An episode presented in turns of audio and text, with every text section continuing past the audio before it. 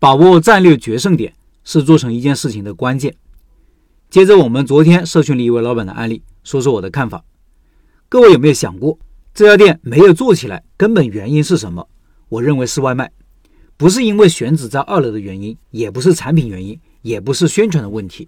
因为出于投入和成本的考虑，老板把店开在人流少的地方，通过外卖和宣传把一个店做起来，这个做法是成立的。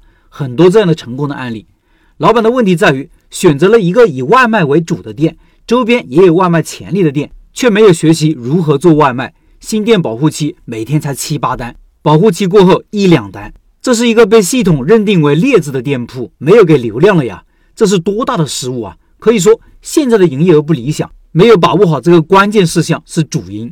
这个店如果后面想做起来，把外卖做起来，依然是一个重要途径。出去外面摆摊当然也是一种方法，但是这是一个短期的生存措施。长期来说，这个方法比较累，搬上搬下，刮风下雨，城管问题、品质形象问题、增加运营成本问题等等，这是不能持久的。这个问题背后反映的是老板战略能力的缺失。我经常讲到战略的重要性。有人会说，讲这些虚的没用。做事的人，尤其是把事情做成功过的人，一定是知道战略有多重要的。不是做大事才有战略，做小事也是需要的。开店更加需要战略是啥？简单说，就是做正确的事情，以及把事情做正确，包括前进的方向的判断，路径应该是什么，战略重心是什么，战略决胜点是什么。举这个店为例，老板资源有限，想控制预算，不想花大钱选好位置获取流量。而是把店开在了二楼，这样一个店主要通过四种方式才能做起来：一是外卖，二是强有力的宣传，三是有特色的产品，独一无二，大家愿意绕道而去；第四就是大订单，面对公司那种。不同的老板结合自己的能力、特长、资源，会选择不一样的战略重心：是以外卖为主，还是靠互联网的宣传，还是把产品做到极致，通过顾客的口口相传，还是你有人脉、有资源，可以面向各类公司，甚至事业单位以及政府机关。一旦你确定了一种路径，就要培养自己这方面的能力啊。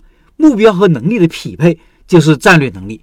你如果产品一般，宣传能力一般，人脉资源也没有，剩下的就是做外卖。那开店前就应该好好的把外卖运营学习一下，这是你的战略制胜点呀。不投入巨大的时间和精力当然不行啊。